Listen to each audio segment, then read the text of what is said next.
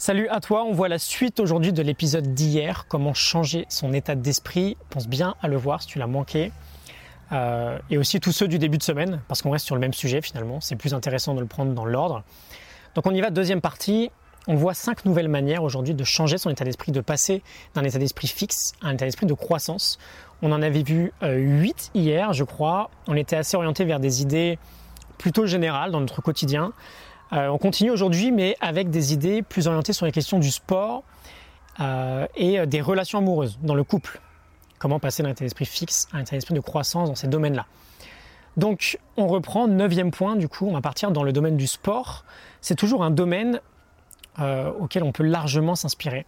Et j'aimerais que tu repenses à un sport, par exemple, où tu as souvent voulu t'y mettre, mais tu t'es toujours dit que ça en valait pas trop la peine de toute façon parce que tu étais mauvais dans ce sport-là.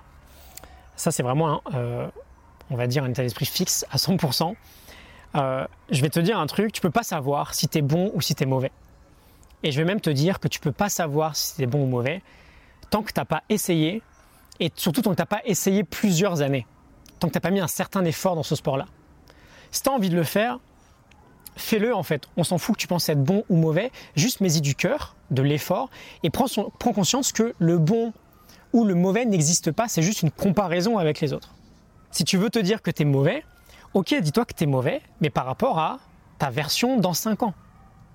Et c'est sûr que dans 5 ans, tu seras bien meilleur parce que tu vas bosser, donc tu vas progresser. C'est juste un problème d'ego en fait.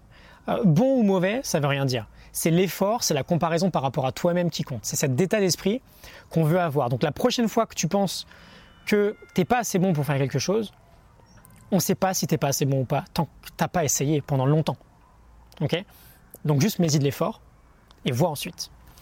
Euh, dixième point, euh, j'aimerais te montrer qu'en fait, si tu te pensais déjà très bon, on va partir dans l'autre sens, dans un sport, euh, ça pourrait être une très mauvaise chose parce que qu'on se sente bon ou mauvais, c'est quoi qu'il arrive à l'origine d'un symptôme, d'un état d'esprit fixe.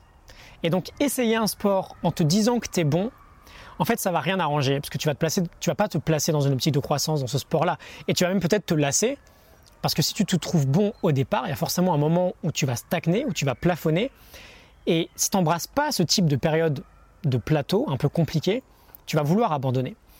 Euh, T'en as plein qui sont euh, hyper talentueux, mais s'ils travaillent pas, ils vont finir quoi qu'il arrive par atteindre ce plateau et abandonner par la suite. Donc embrasse tes difficultés. Te dis pas forcément que tu es bon à la base, tu vas juste pour bosser et encore une fois, focalise-toi sur le progrès vis-à-vis de toi-même, pas sur la comparaison aux autres. Onzième point, euh, on reste sur le sport, on va s'intéresser à la persévérance, euh, au caractère, à la force intérieure. Parfois dans un match, ou peu importe, hein, n'importe quelle situation, on a besoin d'aller piocher vraiment euh, au bout de soi-même, de creuser vraiment très profond pour finir par s'en sortir, peut-être pour finir par gagner un match. Et cette force de caractère, quand tu l'as, tu développes vraiment un tel esprit de croissance parce que tu creuses, tu veux progresser, tu veux aller au bout. Et on veut, on veut réaliser pardon, que c'est une capacité vraiment qui s'acquiert. Euh, on peut devenir persévérant en s'entraînant à être persévérant. Tous les champions que tu admires aujourd'hui, ils ont cette force-là, ils ont développé cette force. Donc la prochaine fois que tu te retrouves dans une situation où bah, tu sais pas trop entre abandonner et juste aller creuser un petit peu plus, creuse et développe cette force-là tu peux toi aussi un peu partir à la guerre et peut-être jouer 30 minutes de plus euh, que tu avais prévu à la base et faire cet effort supplémentaire. C'est comme ça qu'on se dépasse. On veut vraiment avoir un état d'esprit de croissance sur tous ces points-là. Euh, douzième point, on finit cette série avec deux derniers points sur les relations.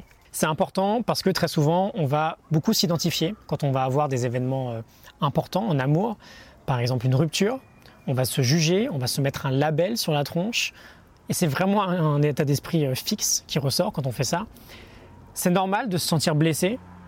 En revanche, on veut aussi être dans une optique euh, d'espoir et de pardon. On ne veut pas avoir une revanche à prendre. Mais surtout, on veut se mettre dans une optique de grandir de cette situation-là. Il y a des choses qui n'ont pas fonctionné, évidemment, sinon ça aurait continué. Qu'est-ce qui n'a pas fonctionné? Et comment j'évolue vis-à-vis de ça? Euh, Est-ce qu'il y a des choses que j'ai appris sur moi? Est-ce qu'il y a des choses dont je savais pas trop, mais que j'avais pas envie dans la vie Est-ce que j'ai appris des choses sur ce que je voulais ou ce que je voulais pas dans la vie? Est-ce que j'ai appris des choses sur euh, qu'est-ce qui a marché, qu'est-ce qui a pas marché?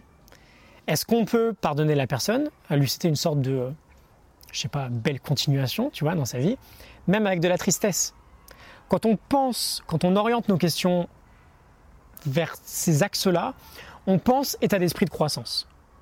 Ok, donc c'est super important. Et treizième point, on finit avec une idée, on en revient toujours, hein, euh, le perfectionnisme dans la relation de couple. Essaye d'imaginer quelques secondes quelle serait ta relation absolument parfaite, euh, ton couple absolument idéal. Et réalise que, quoi qu'il arrive, il n'y a rien de tout ça qui existe, bien sûr, mais que c'est ça justement qui est intéressant. Si tout était fixe et donc figé, un couple n'évoluerait jamais. Et on veut embrasser en fait ces moments où il y a des désaccords dans le couple. Et encore une fois, je pense que tu as compris le thème maintenant, on veut y voir des occasions de croissance. C'est peut-être contre-intuitif, euh, mais finalement, ce sont ces moments de croissance en couple qui rendent le couple encore plus solide et qui rend euh, la relation finalement beaucoup plus passionnante pour l'un comme pour l'autre. Chacun grandit de son côté et le couple grandit dans son ensemble. Euh, donc, essaie de voir ça, essaie de te rendre compte à quel point c'est vraiment ces moments de challenge dans le couple qui font le couple est intéressant. Je te laisse réfléchir à tout ça. Demain, on abordera le point de vue euh, du coaching ou de la relation de parents ou du mentoring. On peut avoir une influence énorme sur l'état d'esprit de nos enfants ou de nos amis ou de nos coachés et on va voir comment on peut orienter nos phrases ou nos actes vers un état d'esprit de croissance. Like et partage, ça t'a euh, parlé. S'il y a une idée qui t'a un peu inspiré ou qui t'a challengé, je te retrouve demain dans l'épisode 195. À demain, salut.